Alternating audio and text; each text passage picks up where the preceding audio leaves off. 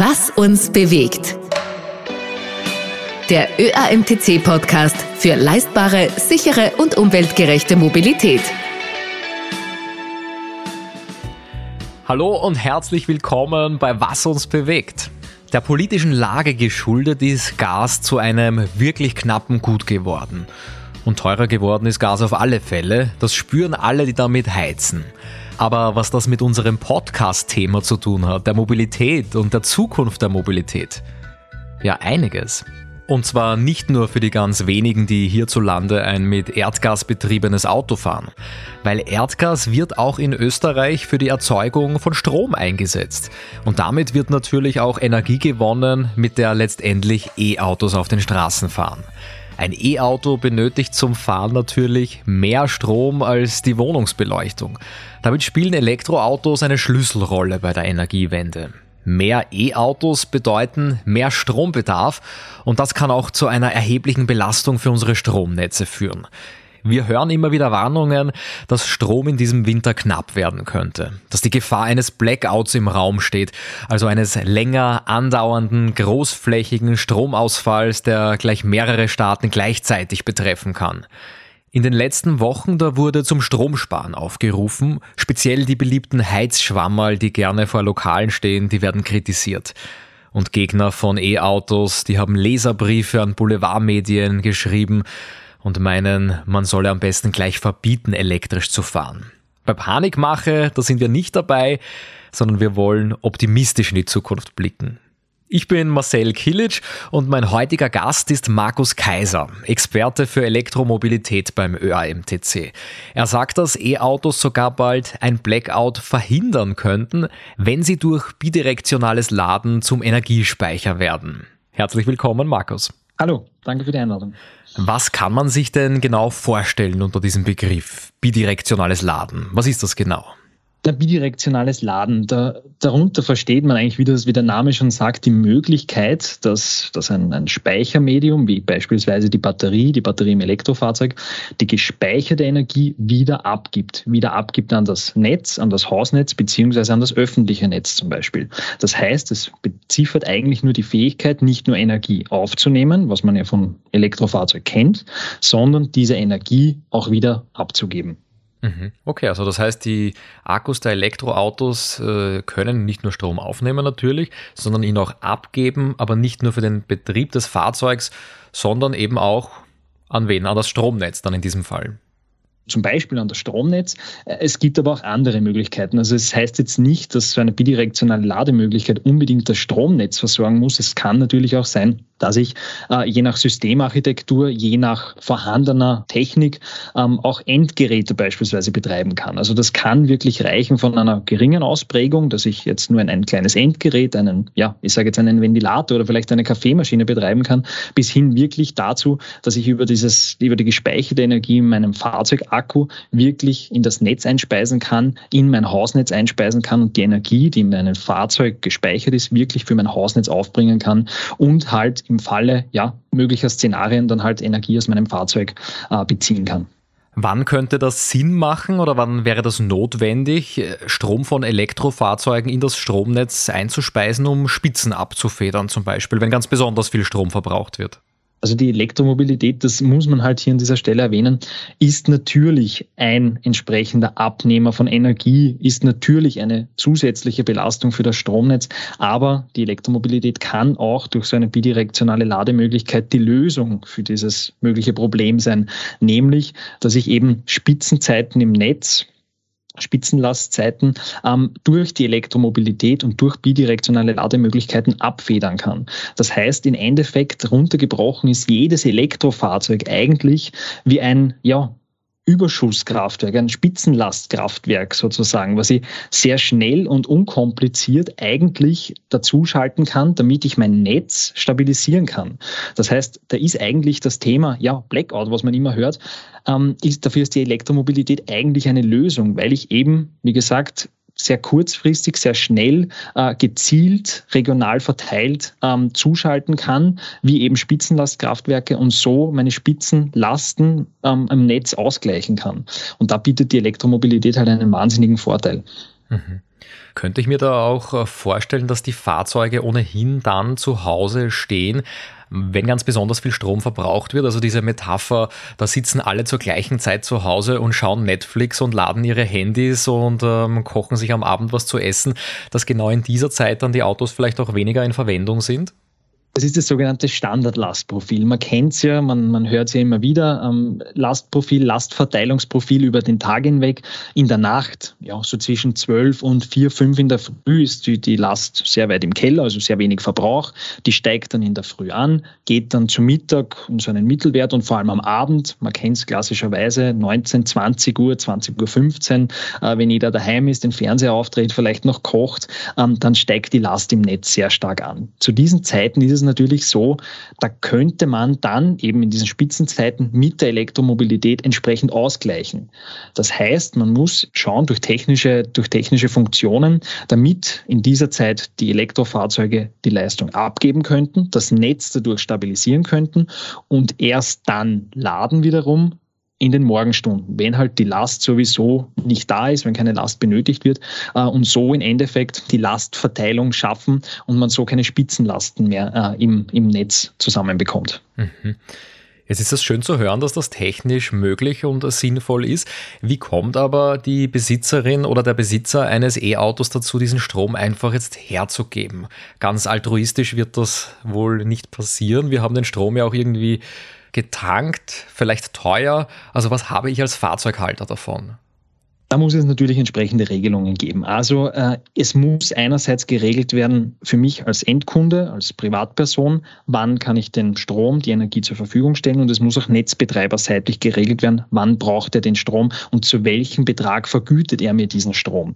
Ähm, das Ideale wäre natürlich, ich tanke, ich lade mein Fahrzeug zu Zeiten, wo der Strom möglichst günstig ist. Das heißt, wie gesagt, zum Beispiel in der Nacht oder wenn beispielsweise unsere erneuerbaren Energieträger wie Wind, Wasser und Sonne am aktivsten sind.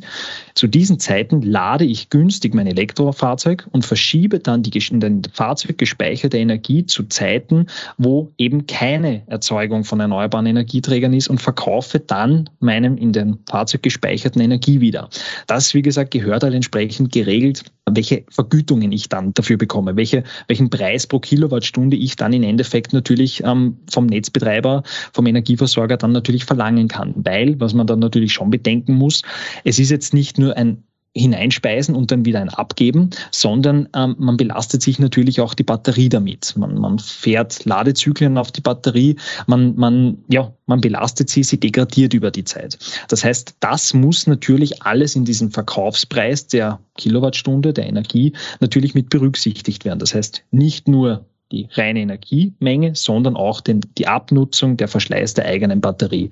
Das muss alles geregelt werden, ähm, netzbetreiberseitig, damit jeder sozusagen Player in dieser Kette, also sowohl der Privatkunde, die Privatperson als auch der Netzbetreiber genau weiß, was muss ich vom anderen erwarten, um wie viel kann ich das einspeisen, um wie viel und wann kann ich günstig vielleicht mein Elektrofahrzeug laden. Mhm. Das setzt dann aber auch voraus, dass äh, diese Fahrzeuge automatisiert intelligent laden können. Also nicht einfach irgendein Ladepunkt im öffentlichen Raum, also irgendwo auf der Straße oder in einem Ladepark. Das müsste dann eigentlich zu Hause passieren. Nicht per se. Also grundsätzlich würde es theoretisch auch an jedem öffentlichen Ladepunkt möglich sein, wenn dieser über ein entsprechendes Kommunikationsprotokoll verfügt. Die, ähm, das Kommunikationsprotokoll, was für die bidirektionale Ladung im Hintergrund essentiell ist, ist die ISO 15118. Das ist im Endeffekt ein internationaler Standard, der eben diese bidirektionale Kommunikation zwischen Elektroauto und Ladestation und in weiterer Folge dem Netz entsprechend regelt. Ähm, das heißt grundsätzlich, wenn eine öffentliche Ladestation über dieses Kommunikationsprotokoll verfügt, dann könnte ich auch genauso im öffentlichen Bereich zurückspeisen. Aber natürlich ist es dort um ein Vielfaches schwieriger, weil im öffentlichen Bereich natürlich auch eine Abrechnung stattfindet. Das heißt, dort kann ich natürlich mein Fahrzeug jetzt nicht hinstellen und den Ladepunkt blockieren, in der Hoffnung, dass ich irgendwann dann einmal einspeise, so nach dem Motto, wann der Netzbetreiber halt die Energie braucht. Das geht natürlich im öffentlichen Bereich nicht. Da muss ich schauen, dass ich lade und dann den Ladepunkt natürlich für den nächstkommenden wieder verlasse. Im Privatbereich ist es natürlich deutlich einfacher. Da steht mein Fahrzeug zumeist ja von einige Stunden, acht bis zehn Stunden in der Nacht, ähm, ungenutzt in der Garage vielleicht, angesteckt an der Wallbox. Und in dieser Zeit kann der Netzbetreiber natürlich entsprechend dann entscheiden und zugreifen auf die Energie äh, und damit sein Netz stabilisieren. Mhm. Sind die Stromnetze und die Stromversorger überhaupt darauf eingestellt, wenn Verbraucher plötzlich zu Energielieferanten werden? Eingestellt, ähm, ja, Sie wissen das Thema natürlich, aber es ist entsprechend noch, ja, es, es gehört noch sehr, sehr viel gemacht in der Thematik. Also es gehören noch äh, diverse rechtliche Fragen geklärt. Eben wie gesagt, wenn ich auf die Batterie zugreife und die Batterie verschleißt dadurch, degradiert dadurch, äh, wie wird das Ganze vergütet? Wie ist das Ganze versichert? Also das, da ist noch sehr, sehr viel offen, sehr viele offene Fragen, die natürlich noch gelöst gehören. Aber grundsätzlich ist das Thema natürlich bei den Energieversorgern, bei den Netzbetreibern vor allem äh, natürlich schon angekommen und die stellen sich auch auf das Thema schon ein. Äh, man braucht im Endeffekt sicher nur die Kette ansehen ähm, zwischen Fahrzeug, Ladestation und Netzbetreiber. Und da hat sich in den letzten Jahren einfach sehr, sehr viel getan. Fahrzeugseitig gibt es schon mehrere Modelle, schon mehrere Hersteller, die auf dieses Thema setzen. Ladestationsseitig gibt es immer mehr Wallboxen, Heimladestationen, die über eine entsprechende bidirektionale Ladefähigkeit verfügen, also das bidirektionale Laden entsprechend unterstützen. Und jetzt eben als, als dritte Stufe sozusagen der Netzbetreiber, der sich auch schön langsam auf das Thema einstellt, aber wo, wie gesagt, noch entsprechende Fragen äh, geklärt gehören. Du hast anfangs die Haushaltsgeräte zum Beispiel erwähnt, wofür ich diesen Strom noch nutzen könnte. Ganz ohne Verträge mit anderen Akteuren, wenn ich sage, ich möchte mein eigenes Heim Blackout sicher machen und äh, Strom aus meinem eigenen Auto zapfen, um dann zumindest eine kurze Dauer autark sein zu können. Wäre das möglich? Gibt es technische Möglichkeiten, sprich, das wäre dann sozusagen eine, eine reine Inselanlage, wenn man das so nennen kann, äh, wo ich wirklich nur den eigenen Strom vom eigenen Fahrzeug für das eigene Haus verwende. Ist aber in der technischen Umsetzung nicht so einfach, weil das eigene Haus natürlich auch am Stromnetz hängt. Ähm, das heißt, da muss man dann entsprechend mit einem konzessionierten Elektrofachbetrieb die vorhandene Substanz, Bausubstanz einmal grundsätzlich die Elektroinstallation gemeinsam anschauen und, und einmal die Möglichkeiten ausloten, was es da überhaupt gibt, wie man sein Fahrzeug Fahrzeug in das eigene Stromnetz, eigene Hausnetz eingliedern kann, um sozusagen im Blackout-Fall da wirklich einen Überschussspeicher zu haben. Es geht, technisch gibt es Möglichkeiten, äh, es gibt aber auch noch entsprechende Hürden. Das muss man in, dem Fall natürlich auch dazu sagen. Und wenn ich mein Elektroauto jetzt nicht ins gesamte Haus einspeisen möchte, sondern ich sage jetzt mal salopp an Dreierstecker an mein E-Auto anstecken möchte und dann vielleicht einen Teekocher betreiben will, ginge das jetzt schon? Das ist im Endeffekt die einfachste Lösung von so einer bidirektionalen Lademöglichkeit, nämlich die, direkte Stromentnahme vom Fahrzeug. Also sprich gar nicht die Einspeisung ins Hausnetz, sondern direkt die Entnahme am Fahrzeug. Ähm, das geht. Das gibt es mittlerweile auch. Das setzt aktuell Hyundai Kia mit der E-GMP-Plattform. Ähm, die Modelle, die auf dieser Plattform stehen, wie beispielsweise ein Hyundai Ioniq 5, ein Kia EV6 äh, oder auch ein Kia Niro, jetzt ganz neue Kia e-Niro, ähm, die verfügen über diese bidirektionale Ladefähigkeit einphasig mit 16 Ampere, sprich man kann aus diesem Fahrzeug bis zu 3,7 kW an Leistung herausziehen und dementsprechend auch lokal entsprechende Endverbraucher halt betreiben. Das ist natürlich, wenn man jetzt vom Thema Blackout spricht, äh, in erster Linie wahrscheinlich gleich einmal eine Kühltruhe. Ähm, ein, genau, ein, so ein Campingkocher oder als ein, ein, ein Kochgerät. Ähm, genau solche ähm, Küchengeräte, Küchenutensilien, die man halt dann wirklich braucht, kann man mit sowas ideal betreiben und kommt dann mit so einem einfachen System auch sehr gut dann entsprechend über die Runden. Und dazu muss das Fahrzeug äh, aber nicht zwingend in meiner Garage stehen, an der Wallbox hängen. Das könnte ich theoretisch auch am Campingplatz machen. Genau richtig. Also solche lokalen Systeme wie eben beispielsweise, wie soeben erwähnt, von Hyundai Kia, äh, die nennen das selbst äh, die Vehicle-to-Load-Technologie oder beziehungsweise Vehicle-to-Device-Technologie, sprich eben absichtlich nicht Vehicle to Grid, Vehicle to Home, weil sie binden das System nicht ins Heimnetz ein, sondern es bleibt ein lokales System. Da kann man wirklich direkt am Fahrzeug die, die Energiemenge, die Leistung entnehmen und das absolut egal wo. Also ich brauche keine Wallbox dazu, das kann am Campingplatz sein. Ich habe einen entsprechenden Adapter, den stecke beim Fahrzeug an und habe dann eine Schuko-Steckdose, eine übliche mhm. Schuko-Steckdose, wie man es kennt, ähm, wo ich dann einfach anstecke und äh, meine Endverbraucher, wie gesagt, ja, dann sehr einfach äh, betreiben kann. Und gibt es heute schon Elektroautos, die klassisch bidirektional laden können. Wären das die, die du vorhin aufgezählt hast? Oder gibt es da andere Modelle?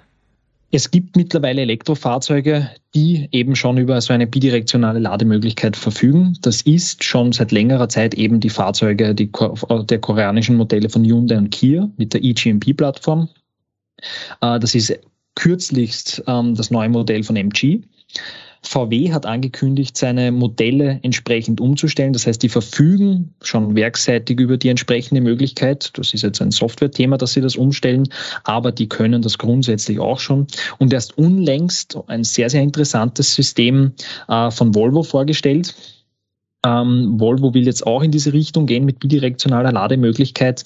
Beim Volvo EX90 soll sogar ein dreiphasiger Onboard-Charger mit eingebaut werden. Das heißt, ähm, anders als zum Beispiel bei Kia und bei Hyundai, die verfügen lediglich über einen einphasigen Onboard-Charger, der halt dann entsprechend nur einphasig Energie wieder abgeben kann, das mit maximal 3,7 kW, verspricht Volvo hier wirklich einen anderen Weg zu gehen und zwar nämlich den Weg eines dreiphasigen Onboard-Chargers. Das heißt, man kann sogar mit dem Fahrzeug bis zu 11 kW wieder abgeben, mhm. was natürlich ja im, im, im Sinne von einer höheren Leistung natürlich ein noch größerer Vorteil ist. Zudem war das Konzept von Volvo insofern auch interessant, weil sie offen gelassen haben, dass man sowohl mit Wechselstrom, also AC, ähm, bidirektional laden kann, aber auch mit DC bidirektional laden kann.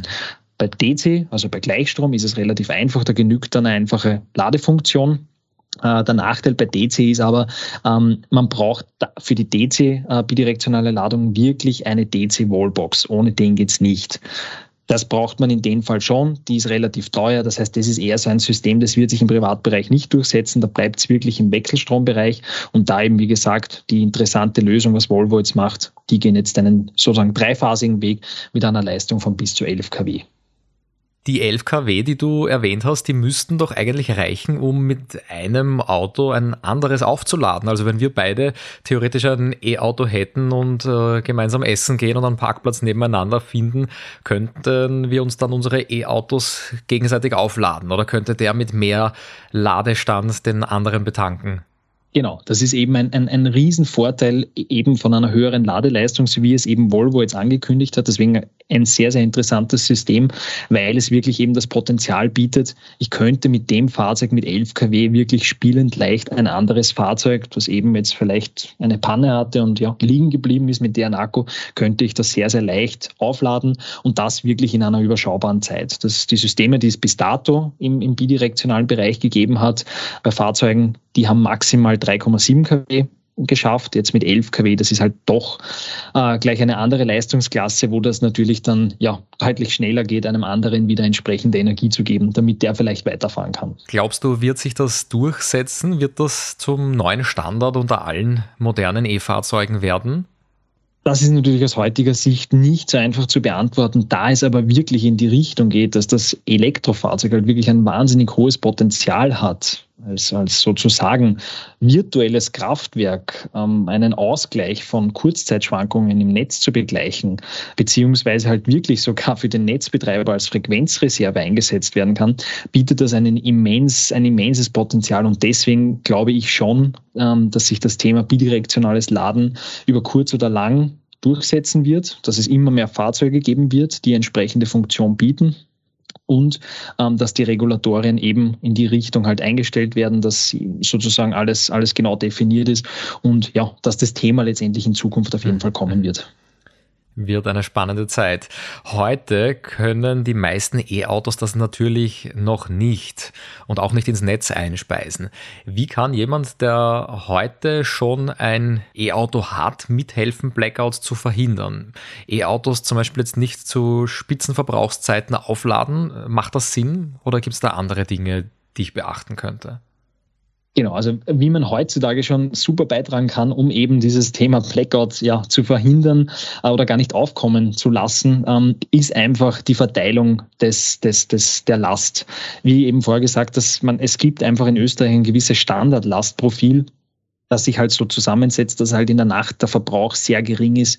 Ähm, ja, bis nahezu null geht teilweise. Und einfach in diese Zeiten sollte man die Ladung des Fahrzeugs verlagern. Das heißt nicht, das Fahrzeug, wenn man heimkommt am Abend um fünf, sechs, sieben, acht herum ähm, anstecken und aufladen, weil das ist eigentlich genau die Zeit, wo die Last am Netz am höchsten ist. In der Zeit sollte eigentlich das Fahrzeug sogar noch dazu dienen, vielleicht die letzte Energie, die im Fahrzeug ist, vielleicht noch abgeben zu können und dann erst ab wirklich einer Zeit von 23 Uhr, 24 Uhr mit der Ladung beginnen. Da halt da kann es dann mit voller Leistung reinfahren, weil es im Netz sonst keine anderen Abnehmer gibt. Und dann ist das Fahrzeug leicht bis am nächsten Tag in der Früh vollgeladen äh, und hat zugleich auch das Netz super entlastet. Mhm. Okay. Markus Kaiser, vielen Dank für deine Expertise und diesen Einblick in die Verhinderung eines Blackouts mit Elektroautos. Dankeschön. Bitte gerne. Für mich ist das ein irrsinnig spannender Aspekt, wenn E-Autos, die ja eigentlich für ihren Stromverbrauch bekannt sind, plötzlich zur Versorgungssicherheit beitragen könnten. Ich bin gespannt, was die Zukunft bringt und gespannt aufs nächste Thema. Das kommt schon in zwei Wochen hier bei Was uns bewegt. Bis zum nächsten Mal.